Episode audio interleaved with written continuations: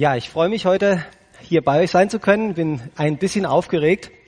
Stehe selten vor so vielen jungen Menschen, aber ich denke mal, ihr fresst mich nicht, oder? okay, ihr seid in eurem Studium von dem Galaterbrief ja schon ziemlich weit gekommen. Ich gehe davon aus, dass viele von euch auch regelmäßig hierher kommen. Also ich setze davon äh, voraus, dass ihr einiges über den Galaterbrief schon wisst und äh, Ihr wisst, dass der Paulus diesen Brief geschrieben hat an eine Gemeinde, die gemischt war, gemischt war von äh, Jüden, jüdischen Christen, also Juden, die Christen geworden sind, und von Heiden, die Christen geworden sind. Und äh, da entstand ein Problem in dieser Gemeinde, und da habt ihr jetzt ziemlich lange drüber äh, gehört. Das war nämlich das Problem, dass Juden reinkamen, die jetzt nicht Juden Christen waren, und die haben gesagt, hey, ihr könnt doch nicht einfach sagen, dass Jesus ausreicht. Okay, das reicht nicht, denn Gott hat euch schon das Alte Testament gegeben und dort hat er ein Gesetz gegeben, das ist ein Vertrag und ihr müsst diesen Vertrag unterschreiben, indem ihr euch Männer, Heiden, die ihr dazukommt, beschneiden lasst und damit versprecht, dass ihr von jetzt an all das tun werdet, ja, und Jesus noch. Also das war so eine Sache, die in ähm, Galatien war in der Gemeinde. Und letzte Woche sprach der Markus darüber, wie dieses Thema, wer ist deine Mutter? Äh, ja, dann sprach er davon über Sarah und Hagar, die, äh, ja, die zwei Frauen von Abraham und das eine, der eine Sohn von der Hagar, das war der Ismael und der Sohn von der Sarah war der Isaak und die waren sehr unterschiedlich, die beiden. Die sind zwar von dem gleichen Vater geboren worden, aber das eine, das war ein versprochener Sohn, das war der Isaak und als er geboren wurde, ist er als Erbe in die Welt gekommen. Und das andere war der Ishmael. Der kam auf einem anderen Weg rein durch eine Magd und war als Sklave geboren und hat nicht mitgeerbt mit dem Sohn. Und äh, Paulus benutzt das, um zu beschreiben diese zwei Sachen. Es gibt einmal die Leute im Alten Testament, da gab es einen Vertrag, den Gott mit Menschen geschlossen hat, wenn wir gleich darauf eingehen nochmal. Und dann gibt es einen neuen Vertrag. Und der neue Vertrag und der alte Vertrag, die passen nicht zusammen. Und Paulus holt jetzt in Kapitel 5, äh, sag ich mal, zu dem letzten Argument äh, aus oder an, er setzt an, an das, äh, und was die Frage von Gesetzlichkeit ein für alle Mal besiegeln soll.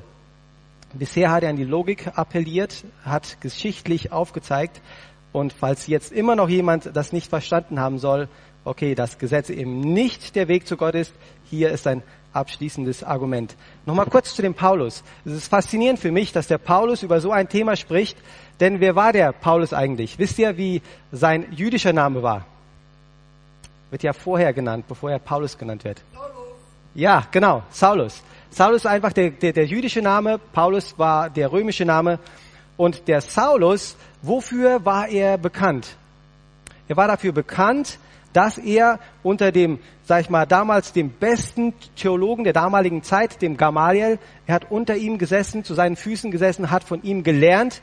Er, äh, wir, wir wissen von dem Paulus, dass er mit Abstand der beste Student war von dem Gamaliel und dass an Frömmigkeit kein Mensch ihm gleichkam. Der Paulus, der war so da drin, der war, hat so das Gesetz verteidigt. Er war der Hüter des Gesetzes, ein Pharisäer, ein Gelehrter. Und als dann so paar Christen daherkamen und die äh, dann gesagt haben, hey, das Halten des Gesetzes, dadurch kann man Gott nicht wirklich gefallen, sondern alleine durch den Glauben an Jesus Christus, den gekreuzigten und auferstandenen, nur das ist der Weg zu Gott. Ja, da ist der Paulus ausgeflippt. Okay? Also wenn es jetzt hier um Galater, um Gesetzlichkeit geht, der Paulus weiß ganz genau, was das bedeutet. Denn er war auf der anderen Seite, hat das Gesetz mit seinem Blut, mit allem, was er hatte, verteidigt. Er hat Leute verfolgt, er hat Christen umgebracht, weil er dachte, damit den Willen Gottes zu tun. Leute, die denken, dass es etwas außerhalb des Gesetzes gibt, um zu Gott zu kommen, diese Menschen müssen vernichten, vernichtet werden.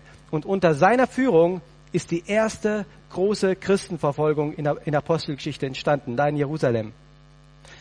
Und wie groß war die Überraschung von dem Paulus, als er dann eines Tages ähm, dem auferstandenen Herrn begegnet ist und seine Augen wurden dafür geöffnet, dass Jesus tatsächlich der war, der er die ganze Zeit behauptet hatte zu sein.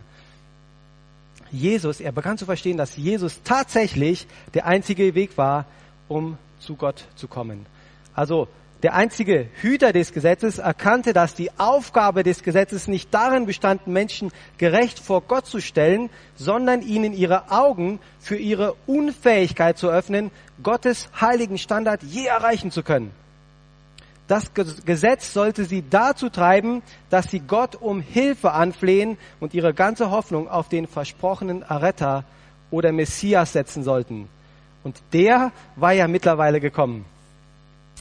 Also als der äh, Paulus den Galaterbrief geschrieben hat, wusste er genau, welchen Gedanken diese Juden hatten, die da äh, probiert haben, das Ganze rein, also die, die, das Gesetz wieder reinzubringen.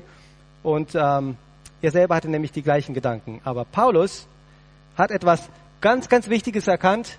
Ähm, wir probieren mal, ob das funktioniert hier. Hat etwas ganz Wichtiges erkannt. Ich habe es jetzt in Englisch geschrieben, weil es sich besser anhört. Jesus plus nothing equals everything. Er hat verstanden, Jesus und Jesus ganz alleine, ohne dass ich nichts dazu tue, dann habe ich alles. Okay? Und das andere ist, wenn ich etwas, irgendetwas zu Jesus hinzufüge, dann habe ich gar nichts mehr. Und das war jetzt in Galatien in Gefahr, dass, dass Menschen, die einmal verstanden haben, dass Jesus alles ist, plötzlich denken, oh, vielleicht hat es doch nicht gereicht. Als Jesus sagte, es ist vollbracht, ja, vielleicht war das doch nicht genug. Und man hat etwas dazu getan.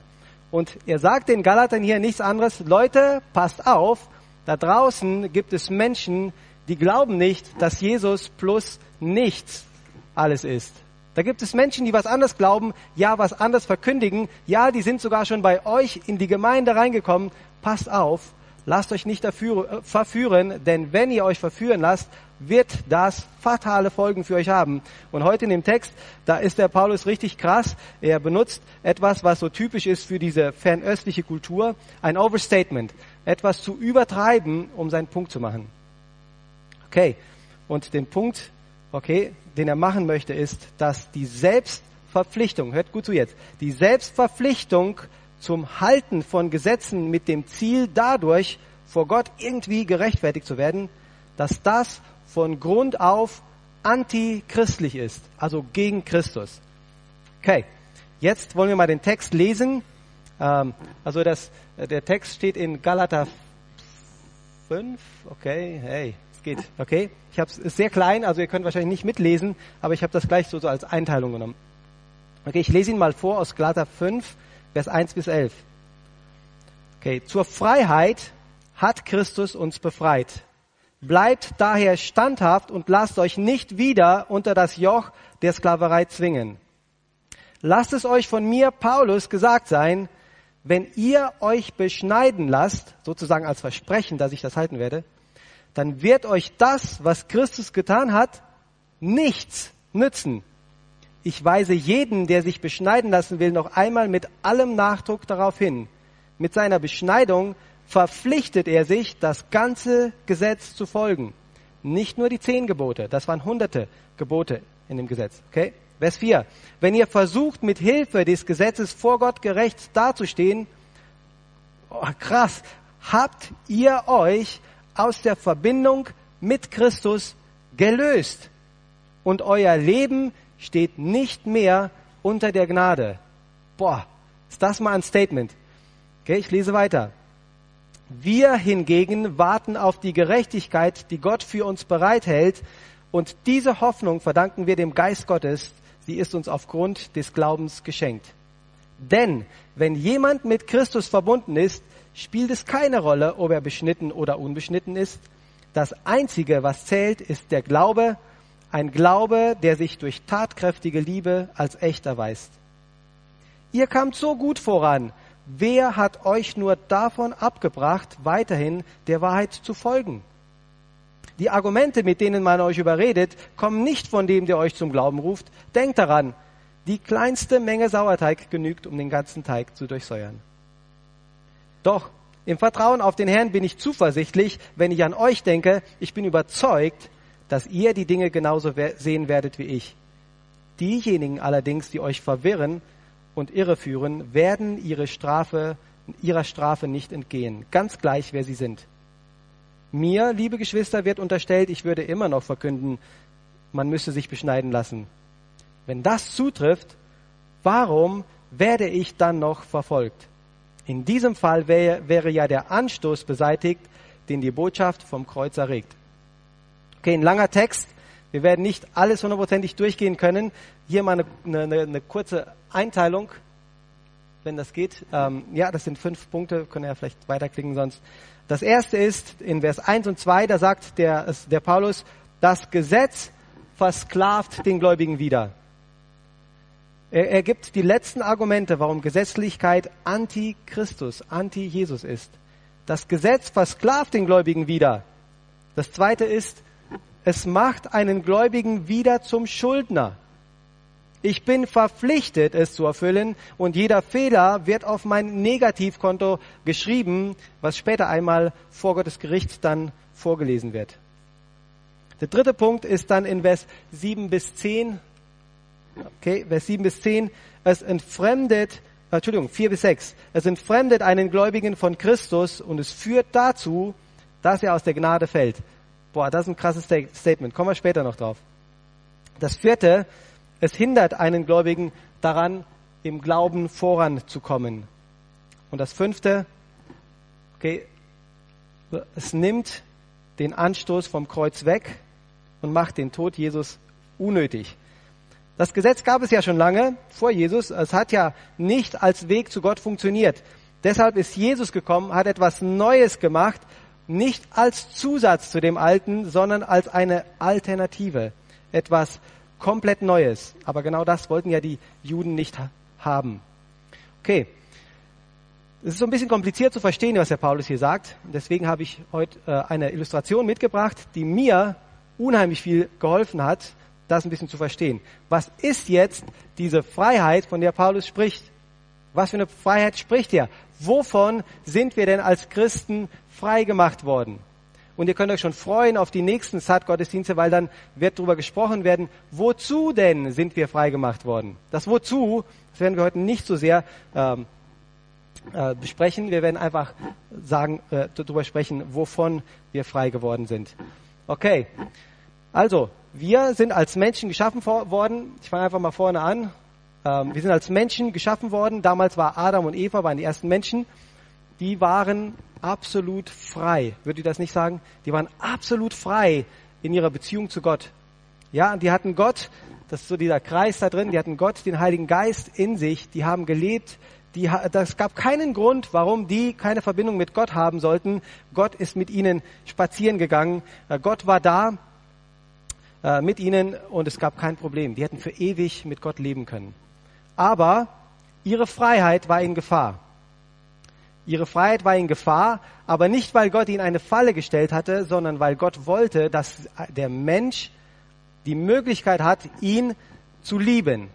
Und wenn einer keine Möglichkeit hat, sich für oder gegen jemanden zu entscheiden, zum Beispiel wenn meine Frau jetzt nicht die Möglichkeit hätte, gehabt hätte, sich für mich zu entscheiden oder gegen mich, dann wäre es nicht eine Liebesbeziehung. Ja, hätte ich sie irgendwie dazu gezwungen, das zu tun, aber das wäre nicht eine Liebesbeziehung. Wollte Gott nicht. Deswegen gab es diesen Baum dort. Ein Baum, der ihre Freiheit zum Ausdruck bringt und nicht eine Falle Gottes. Okay, es war eine Voraussetzung. Ein Gebot war die Voraussetzung für eine echte Liebesbeziehung.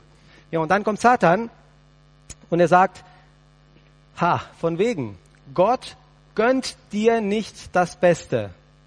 Gott gönnt dir nicht das Beste. Keineswegs werdet ihr sterben, sondern Gott weiß, dass euch an dem Tag, da ihr davon esst, eure Augen aufgetan werden und ihr sein werdet wie Gott. Gott hat euch das nur untersagt, weil er euch das Beste vorenthalten will. Ist ja sowas, wenn man überlegt, so eigentlich die Grundlage jeder Versuchung. Was?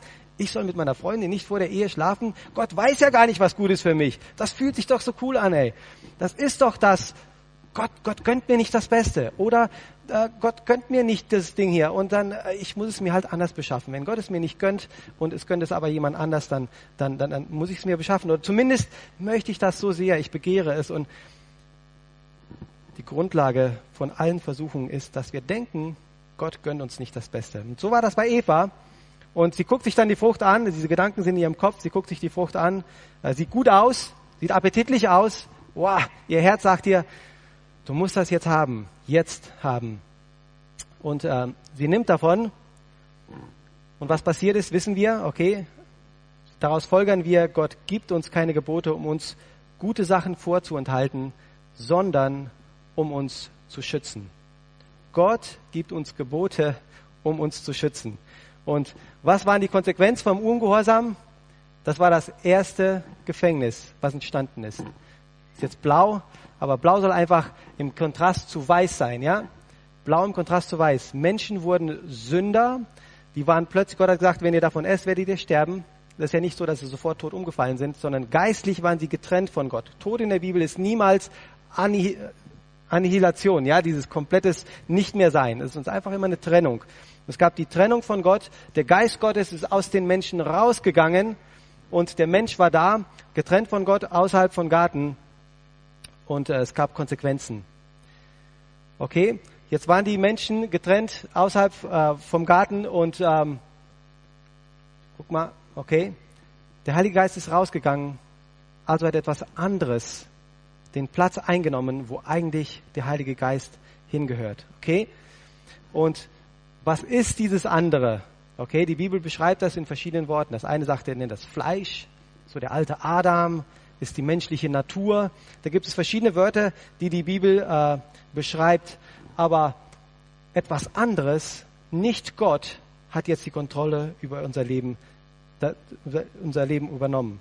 Also, die ersten Menschen hatten ihre Freiheit einfach so weggeschmissen, weil sie fälschlicherweise, hier kommt, ihre Freiheit vorher als Gefängnis empfunden haben. In dem Moment hat Adam und Eva ihre absolute Freiheit als Gefängnis empfunden, weil etwas da war, was Gott ihnen gesagt hat, tu das nicht. Und so sind sie aus der absoluten Freiheit in ein absolutes Gefängnis reingekommen. Okay? Und wir wissen, blau plus blau gibt blau, Sünder plus Sünder gibt Sünder. So bist du und ich, so sind wir entstanden. Wir kommen von Adam und Eva her. Wir sind ohne Heiligen Geist geboren. Wir sind mit dem Fleisch im Zentrum unseres Lebens geboren. Das wissen wir, wenn wir nämlich ein kleines Baby sehen, was schon jähzornig ist. Wer hat ihm das denn beigebracht? Ich nicht. Aber es kann es schon. Ja, das ist von klein auf, das ist einfach drin, weil das Fleisch etwas anderes als der Geist Gottes die Kontrolle von unserem Leben hat. Und glaubt mir, wir werden immer von etwas kontrolliert werden. Wir haben nie einen absolut freien Willen. Okay, also ist jetzt das Fleisch gekommen und äh, die Geschichte geht weiter. Gott erwählt sich ein Volk, die Israeliten. Äh, die sind erstmal gefangen in Ägypten und dann muss Gott sie herausführen nach 400 Jahren. Und in der Wüste dort, da wird Israel offiziell zum ersten Mal zu einem Volk. Gott ist ihr König und äh, Gott als ihr König schließt einen Vertrag mit ihnen und sagt, okay, ich gebe euch Bedingungen als König. Und das Volk Israel hat gesagt, yo, das machen wir, wir wollen das. Sag, was du, was auch immer du möchtest, wir tun es. Und so äh, macht Gott einen Vertrag mit ihnen, ähm, sozusagen den, ähm, ein Vertrag mit ihnen, das sind die äh, zehn Gebote, aber nicht nur die zehn Gebote, da kommen hunderte von Geboten dazu. Und dieser, diese Gebote werden sozusagen der Rahmen, in dem Gott möchte, dass sein Volk sich bewegt. Das war die, der Vertrag, den er mit ihnen gemacht hat. Und er hat den Vertrag so gemacht, hey Leute, wenn ihr euch an all diese Sachen halten, werde ich euch segnen. Nicht, da werdet ihr nicht in den Himmel kommen, ja? Das war nie die, die, die Sache hier. Ich werde euch segnen hier auf der Erde. Wenn ihr eines dieser Gebote brecht oder mehrere Gebote brecht, werde ich euch bestrafen. War einfach ein Vertrag zwischen ihnen. Okay? Und später finden wir heraus, dass Gott eigentlich noch einen anderen Grund dahinter hatte, warum er ihnen das Gesetz gegeben hat. Er hat ihnen das gegeben, um ihnen zu zeigen, dass sie niemals aus eigener Kraft vor Gott gerecht werden können. Sie sollten an dem Gesetz erkennen, wie sündig sie waren und dass sie einen Messias brauchten. Das Gesetz wurde ihnen als Spiegel gegeben, in dem sie ihre Sünde erkennen können und nicht als Waschlappen, um die Sünde von ihrem Gesicht abzuwaschen. Okay, das merken sie ja auch sehr schnell. Kurze Zeit nachdem sie alle Ja geschrieben haben, ähm, ist dann das goldene Kalb gewesen. Ihr kennt die Geschichte wahrscheinlich aus dem Alten Testament. Dann haben die sich ein Kalb gemacht, haben gesagt, oh, das ist unser Gott, der uns aus Ägypten äh, geführt hat. Und sehr schnell bemerkten sie nach, nach den Konsequenzen, dass eigentlich das Gute, was Gott geschaffen hatte, kann jemand drücken hinten? äh, da ein Gefängnis ist. Das Gute, was Gott ihnen gegeben hat, ist ihr Gefängnis geworden. Und ähm, sie haben gemerkt, sie konnten Gottes Forderungen gar nicht erfüllen. Okay? Und Gesetzesbrechen hatte immer Konsequenzen. Und deshalb musste etwas sehr Gravierendes passieren, um uns aus diesem Gefängnis rauszuholen. Nicht nur die Israeliten, wir selber waren auch da drin. Unmöglich konnte jemand, der so sündig war, je wieder zu Gott kommen. Gott ist absolut, absolut, absolut heilig. Und wenn wir nicht eine Möglichkeit haben, um bis zu unserem Lebensende absolut, absolut heilig zu werden, werden wir niemals, niemals vor einem heiligen Gott stehen können und er wird uns sagen, komm rein zu mir in mein Reich. Kann er nicht. Kann er nicht. Geht gegen seine Natur. Satan hat in seinem Herzen, Luzifer, Entschuldigung, damals, hat in seinem Herzen gedacht, oh, ich möchte wie Gott sein. Boah, der hat ja noch nicht mal etwas getan. Der wurde, war blau in dem Moment. Gott konnte keine Sünde in seiner Gegenwart dulden. Er musste rauskommen. Gott hat keine Waage. Wie viele Menschen da denken, dass Gott eine Waage hat? Boah, am Ende meines Lebens, da werden so die guten und die schlechten Werte, Werke aufgewogen. Und na gut, wenn mehr Gute da sind, dann wird, wird Gott schon irgendwie gnädig sein, mich in den Himmel holen. Total falscher Alarm. So ist Gott nicht. Ja, er ist absolut heilig. Also es musste etwas absolut Gravierendes passieren, um uns von dieser ewigen Trennung von Gott irgendwo zu retten. Denn wenn wir bis zu unserem Lebensende, bis unser Körper stirbt und begraben wird, wenn wir bis dahin nicht einen Weg gefunden haben, um absolut, absolut rein vor Gott zu werden, dann werden wir nicht irgendwie aufhören zu existieren. Ja, unser Körper. Aber unser Geist, wir sind ja im Bilde Gottes geschaffen. Gott ist ewig. Wir werden, unser Geist wird ewig existieren. Aber wenn bis zu unserem Lebensende nicht irgendwo eine Entscheidung gefallen ist, wo, äh, und da kommen wir später drauf, ja, womit, was Gott uns den einzigen Weg gesagt hat, wie wir wieder komplett sauber und rein werden können, wenn wir das nicht entschieden haben, okay, dann wird unser Geist ewig existieren, aber nicht bei Gott, sondern ganz weit entfernt von Gott. Und Paulus möchte nicht, dass einer von den Galatern äh, irgendwo am Ende seines Lebens dort steht. Und ich möchte nicht, wir möchten nicht, dass einer von euch am Ende seines Lebens dasteht und irgendwo vor Gott stehen muss. Und Gott fängt an, all die Sachen aufzuzählen, die du schon mal getan hast, dein Gefängnis, in dem du drin gesteckt hast, und dir dann sagen müssen, hey, tut mir leid, für dich gibt es keinen Platz hier. Du musst dein, dein, den Rest deiner Ewigkeit woanders verbringen. Möchten wir nicht. Okay. Also, was ist dann passiert? Äh, Gott hat etwas getan. Gott konnte das nicht auf sich stehen lassen. Er wollte, dass wir Menschen einen Weg zurück zu ihm haben. Niemals, um uns zu, zu, zu forcieren, dass wir diesen Weg gehen, aber er wollte, dass wir einen Weg zurück haben. Und dann kam Jesus. Gott selber kam als Mensch auf diese Erde. Gott hat ja gesagt, der Lohn der Sünde ist der Tod. Gott hat gesagt, kein Mensch kann das eh erfüllen, deswegen gehe ich selber auf die Erde. Wisst ihr, warum Jesus anders geboren ist als, als du und ich? Weil du und ich sind von Mama und Papa geboren worden und wir sind blau, wir sind sündig geboren. Jesus musste anders geboren werden. Das ging gar nicht anders, sonst wäre er nicht das perfekte Opferlamm gewesen. Deswegen hat Gott ihn geschaffen, hat Maria hat ihn geboren und Jesus ist anders auf die Welt gekommen. Er ist weiß auf die Welt gekommen, sage ich mal, und äh, er ist dann an dem Kreuz für deine und meine Schuld gestorben. Und dann sagt Gott etwas, wer das glaubt, wer das glaubt, okay, mit dem mache ich etwas und das ist der Hammer, was er mit dem macht. Okay? Wir lesen ähm, weiter hier, ich lese einen Vers aus Johannes 14, Vers 20, da heißt es, an jenem Tag, also wenn wir dann uns eine Verbindung mit Jesus eingehen. An jedem Tag werdet ihr erkennen, dass ich in meinem Vater bin, dass ihr in mir seid und ich in euch bin. Okay, pff, was? Das ist jetzt ein bisschen kompliziert.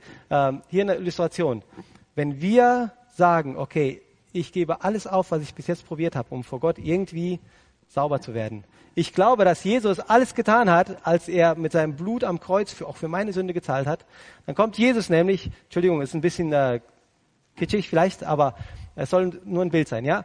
Kommt Jesus und er holt uns aus diesem Gefängnis heraus und nicht nur holt er uns raus, sondern eine grundlegende Veränderung findet statt, eine Neugeburt findet statt und Jesus sagt, ich bin in euch, Gott ist in ihm und äh, wir sind in Christus und Christus ist in Gott und der Heilige Geist ist in uns. Also ein bisschen kompliziert, ja. Aber Jesus kommt, holt uns aus diesem Gefängnis heraus und bringt uns wieder zurück in eine Beziehung zu Gott, weil wir jetzt in Gottes Augen absolut heilig sind.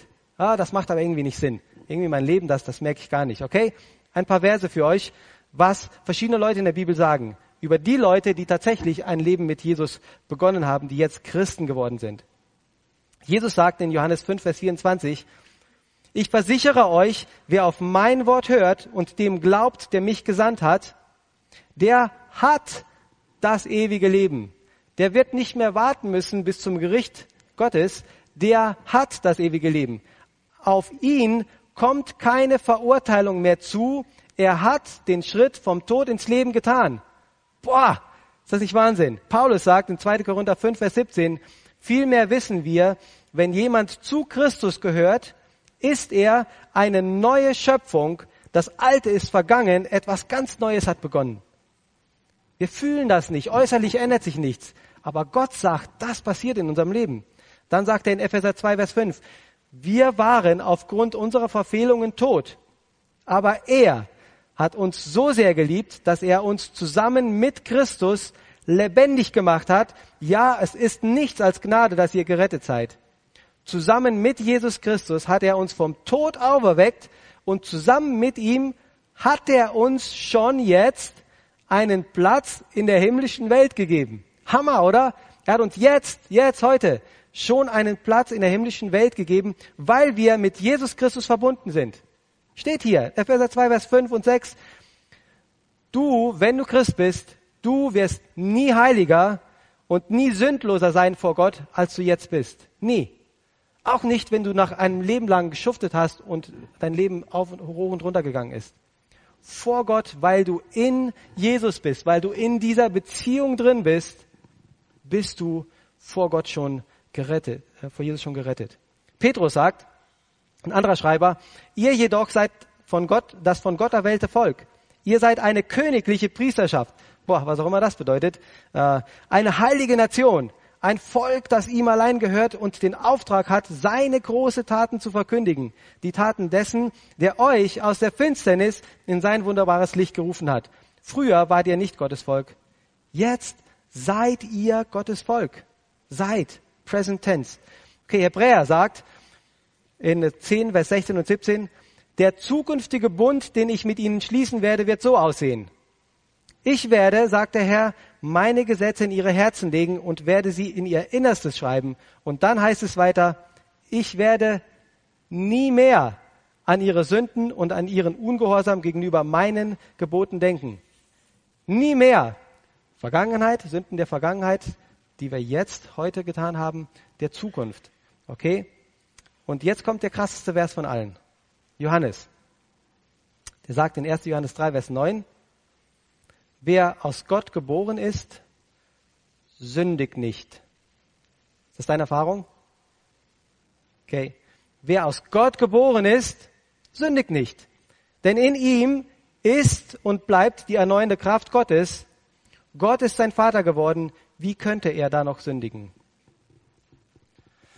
Boah, das ist schwer zu schlucken, denn unsere Erfahrung sagt uns ja, das stimmt nicht. Warum? Da ist nämlich noch etwas in unserem Leben geblieben. Okay, es kommt. Ja, das Fleisch.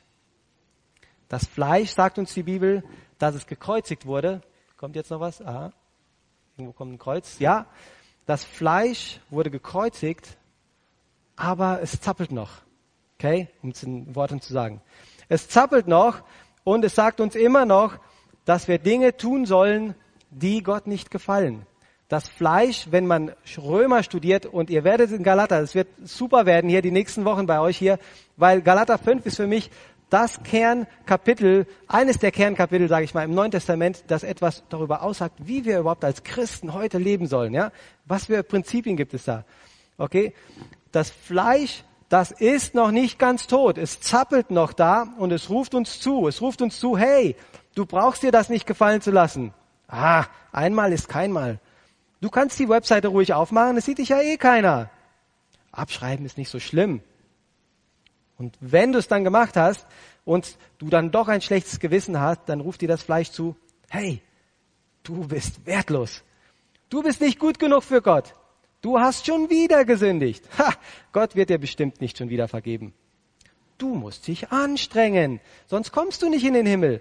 Ja, am besten solltest du den Vertrag mit Gott machen und ihm versprechen, das Versprechen geben, dass du nie wieder das Ding hier tun wirst. Das Fleisch ist lebendig, es spricht uns noch zu, es schreit uns noch an, aber Gott sagt uns, es wohnt nicht mehr, es ist nicht mehr das Zentrum von uns Christen jetzt. Es ist noch da, aber wir müssen nicht mehr diesem Fleisch gehorchen. Wir haben die Kraft, jetzt Nein zu sagen, während wir vorher das überhaupt nicht konnten. Wir mussten ihm folgen. Wir waren Sklaven. Wir waren gefangen. Die Freiheit, von der Paulus spricht, sagt, ihr seid frei, einmal das Gesetz befolgen zu müssen, um in den Himmel zu kommen. Ihr seid frei, weil Jesus für alle eure Sünden gestorben ist und ihr jetzt schon gerecht vor Gott dasteht, absolut heilig. Jederzeit, wenn du stirbst, wirst du vor Gott stehen können, weil du in Jesus eingeschlossen bist. Und er hat für alle deine Sünden bezahlt.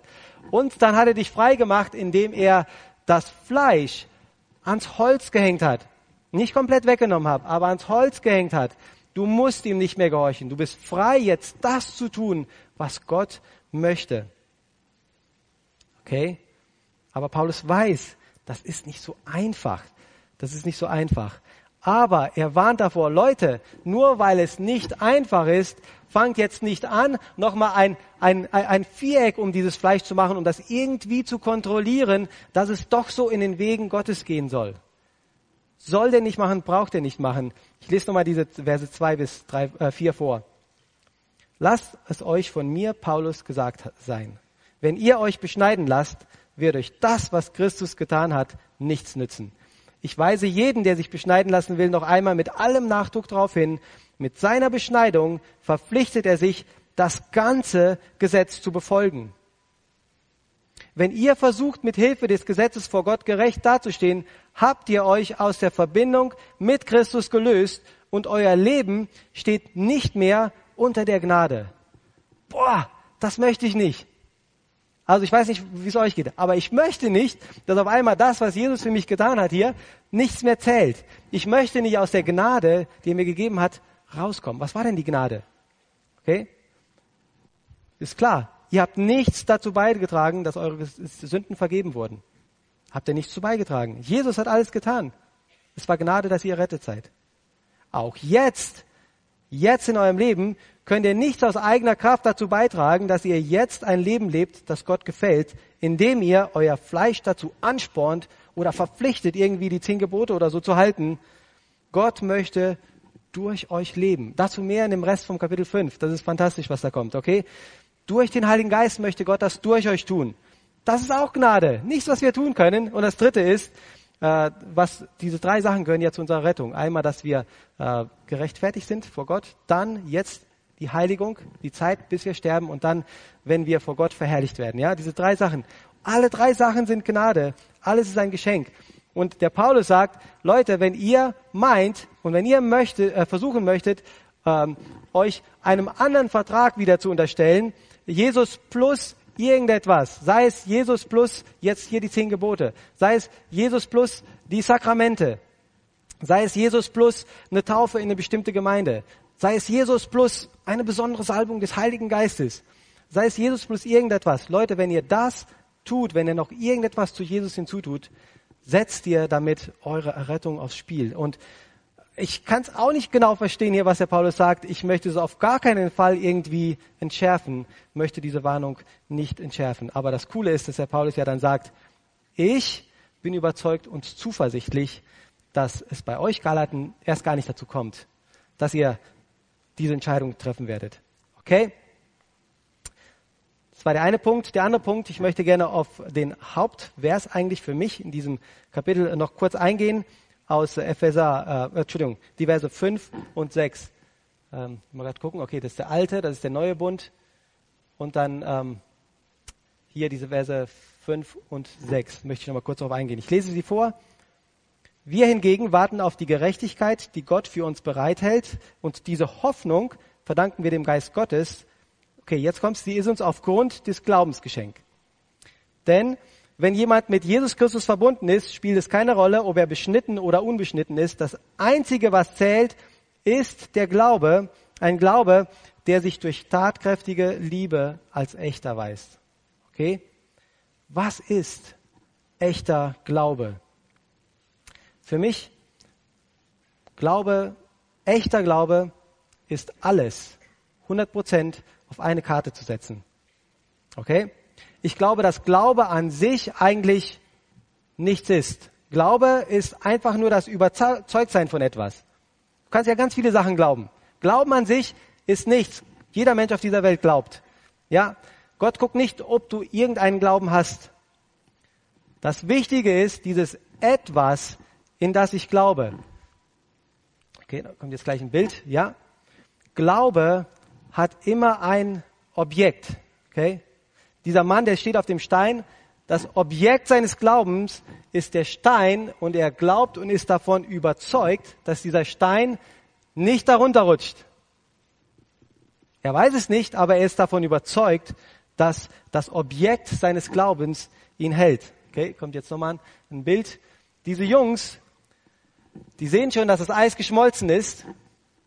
Das Objekt ihres Glaubens ist das Eis da draußen und die glauben und hoffen, sind überzeugt davon, dass es eigentlich noch stark genug ist, um sie zu halten. Wie viel macht die Größe ihres Glaubens aus oder die Kleinheit ihres, Kleinheit ihres Glaubens aus, wenn das Eis dünn ist? Also die Größe oder ob ich viel Glauben habe oder wenig, ist nicht so wichtig wie das Objekt, in das ich meinen Glauben äh, äh rein habe. Ja, ähm, ja, da ist er, der Mann. Ja, der ist eingebrochen. Warum? Das Objekt, woran er sich so geglaubt hat, das war nicht tragfähig, um das zu tun, was er erhofft hatte, dass es tut, dass er nämlich einfach so über den äh, See da drüber laufen konnte. Also das Objekt ist unheimlich wichtig, wenn es um die Glaubensfrage geht. Und bei uns geht es ja um die Frage, auf welchem Weg, welches Objekt kann mich komplett heilig und rein vor Gott hinstellen. Darum geht es. Und ähm, was auch immer das Objekt deines Glaubens ist, die Frage ist, ist es tragfähig? Die wichtigste Frage in unserem Leben eigentlich zu beantworten, okay, werde ich meine Ewigkeit für immer getrennt von Gott verbringen oder werde ich meine Ewigkeit für immer bei Gott verbringen? Okay? Und äh, äh was ist das Objekt, äh, was du hast, ja, was diese Schuldfrage in deinem Leben beantwortet? Wie du dir vorstellst, dass du irgendwann mal später absolut sündlos und heilig vor Gott stehen kannst. Denn wenn du an, äh, sag ich mal, dahin kommst, dann wird Gott nicht sagen, okay, wie viel war gut, wie viel war schlecht in deinem Leben? Wird Gott nicht machen. Okay? Gott toleriert null Sünde. Es gibt bei ihm keine Waage. Okay, also führen wir jetzt mal einen Test durch zu dem Objekt, sag ich mal, dem Objekt, wo die meisten Menschen dieser Welt äh, sich darauf stützen, dass sie irgendwo in ihrem Glaubensbild das erreichen, sei es den Himmel, sei es Nirvana, sei es ein Platz in der neuen Welt. Und wenn wir die, die, die Religion alle studieren, Entschuldigung, wenn ich jetzt alle in einen Topf reinwerfe, aber finden wir raus, das Objekt der Leute sind oft sie selber ihre eigenen Fähigkeiten, die Dinge, die ein Prophet oder ein der Gründer ihrer Religion irgendwo gesagt hat, die Sachen müssen erfüllt werden. Okay, da sagen die, okay, ich glaube, dass ich es erfüllen kann und ich werde alles geben, um, um das zu erfüllen.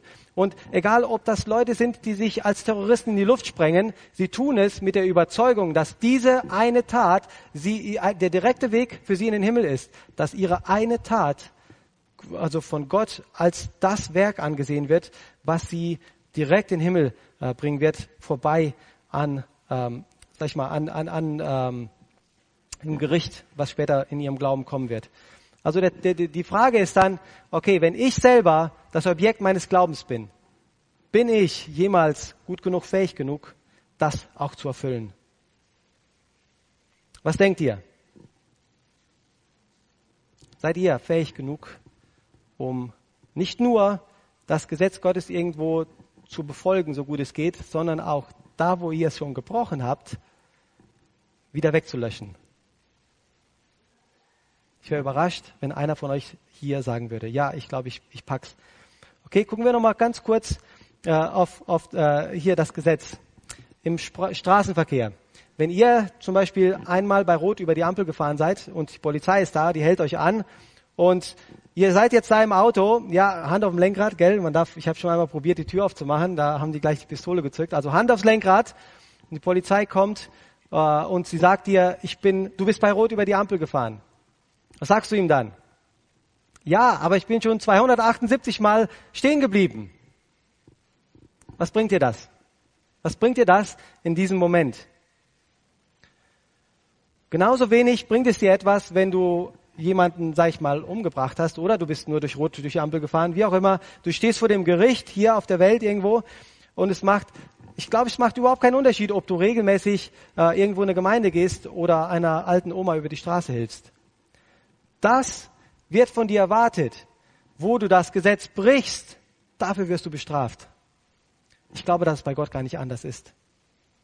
Okay? Deswegen sind wir meiner Meinung nach absolut unfähig, als Objekt dazu zu sein, meine, meine Fähigkeit, das Gesetz zu halten, ist eigentlich unmöglich, äh, das zu erfüllen.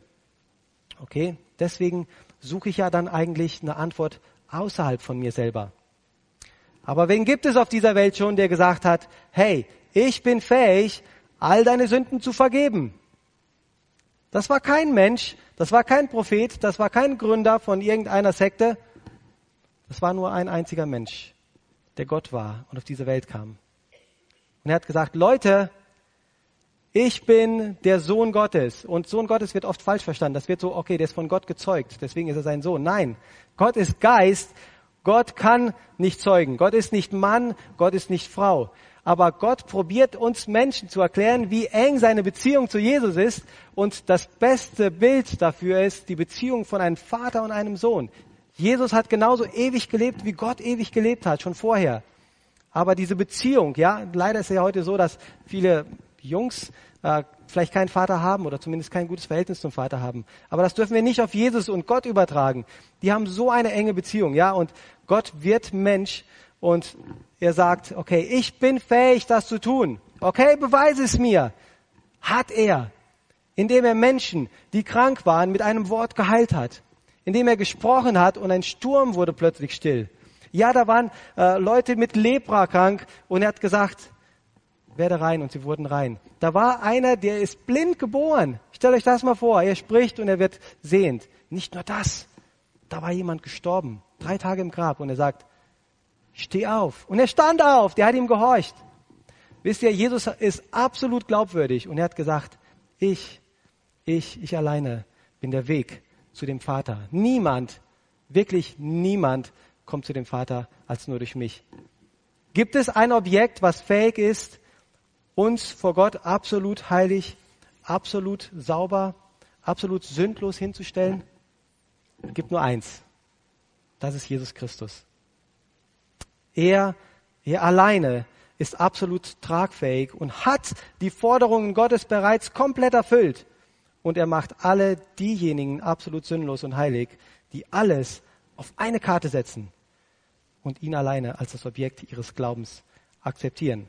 Also, die große Frage, was ist das Objekt deines Glaubens? Ist es tragfähig genug, um dich vor Gott als absolut unschuldig darzustellen oder nicht? Okay. Und dann die Frage, also das Objekt deines Glaubens, wird es fähig sein, dich vor einem absolut heiligen Gott, wo man nichts verstecken kann, zu verteidigen. Und dass Gott dann sagt, okay, du darfst mit mir die Ewigkeit verbringen. Okay, als Christen haben wir die Zusage, dass unser Schuldbrief bereits zerrissen ist und dass deshalb keine Anklage mehr gegen uns vorhanden ist. In Gottes Schublade gibt es nicht mehr die, die, die Pfeil von dem Thomas Deppner. Die hat er bereits rausgeholt und hat die zerrissen. Wir müssen nicht mehr vor diese Anklagebank. Jesus hat es bereits bezahlt. Das Gerichtsurteil, das Gott an Jesus vollstreckt hat, ist auf uns übertragen worden in dem Moment, wo wir an ihn glauben und 100 Prozent von unser Vertrauen auf Jesus alleine legen. Finde ich total cool, dass wir so eine Hoffnung haben. Es gab vorher keine andere. Das Gesetz garantiert nicht. Okay, aber nicht nur das Wir sind nicht nur frei geworden von etwas. Gott bietet uns nicht nur frei, äh, an, frei zu werden aus diesem Gefängnis, aus dieser Verlorenheit, sondern er sagt, meine Freiheit, die ist für dich heute schon da. Ja, heute möchte ich dich verändern. Heute möchte ich, dass du diese Freiheit erlebst. Was genau ist denn diese Freiheit jetzt, Paulus, von der du sprichst? Okay, da, da werde ich euch auf die nächsten Wochen verweisen, wo ihr zurückkommt hoffentlich und äh, der Paulus das beschreibt. Okay, da gibt's eine falsche falschen Weg, wie wir unsere Freiheit benutzen können und einen richtigen Weg. Okay, beschäftigt euch intensiv mit diesem Thema zu Hause. Es gibt nämlich zwei Seiten für einen Christen vom Pferd zu fallen mit ganz, ganz, ganz starken Warnungen von Paulus. Das eine ist, dass man sagt, okay, Jesus reicht nicht. Jesus plus das Gesetz. Damit ist er jetzt fertig, offiziell in Galater 5, Vers 11 und 12. Damit ist er fertig mit dieser Frage. Die andere Seite ist, von dem Pferd zu fallen, dass man sagt, okay, hey, wenn ich wirklich schon, wenn mir schon wirklich alles vergeben ist, ja, Entschuldigung, das ist jetzt was anderes da drauf, wenn mir schon wirklich alles vergeben ist, boah, dann habe ich ja das Ticket für den Himmel schon in der Tasche. Dann kann ich jetzt so richtig die Sau rauslassen und das Fleisch mal so richtig genießen. Paulus spricht beide Seiten an und er sagt, beide Seiten sind fatal. Okay? Die zweite Seite werdet ihr noch studieren. Gott hat etwas viel Besseres für uns gedacht und ihr könnt euch darauf freuen über die nächsten Teste, äh, Texte. Meine Frage an dich heute. Bist du schon befreit aus dem Gefängnis? Was ist das Objekt deines Glaubens? Ist es tragfähig genug, um dich vor Gottes Gericht als absolut fehlerlos hinzustellen? Und wenn du diese Fragen nicht ehrlich beantworten kannst, dann bitte wende dich an irgendeinen hier zum Schildchen hier. Die würden es lieben, dir zu erklären, nochmal zu erklären, was es bedeutet, an Jesus zu glauben und dass du diese Freiheit bekommst. Und für die, die schon Christen sind, upsala, ein, okay, das ist Gericht.